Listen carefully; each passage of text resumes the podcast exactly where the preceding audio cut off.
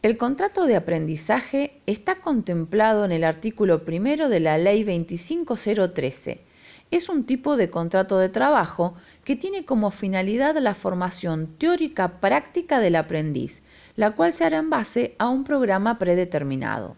La persona que se postula para este tipo de contrato debe estar desempleada y no tener experiencia laboral previa, ya que de no ser así, perdería sentido el concepto de aprendizaje. Además, el postulante debe tener entre 16 y 28 años. Este tipo de contrato debe celebrarse por escrito, con una duración mínima de tres meses y una máxima de un año. La jornada de trabajo tiene una duración máxima de 40 horas semanales. En el caso de los menores de edad, es decir, aquellos que tengan entre 16 y 18 años, la jornada no podrá exceder las 36 horas a la semana.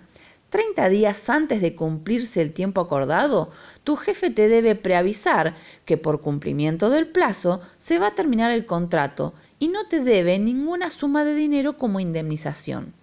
Al finalizar el tiempo de contratación, te debe dar un certificado que acredite la experiencia o la especialidad que obtuviste en dicho trabajo para poder adjuntarlo el día de mañana a tu currículum vitae. En el caso que te quedes trabajando más tiempo del máximo en dicho lugar, ya estarías contratado por tiempo indeterminado. Si tu jefe te llega a despedir antes de la fecha pactada y sin una justa causa, te tiene que pagar una suma de dinero como indemnización. En ese caso, debes ver a un abogado para que te asesore. También podés decidir vos terminar antes del tiempo acordado. En ese caso, estarías renunciando y no cobrarías indemnización, solamente lo que trabajaste. No te van a poder contratar de esta forma ni las cooperativas de trabajo ni las empresas de servicios eventuales.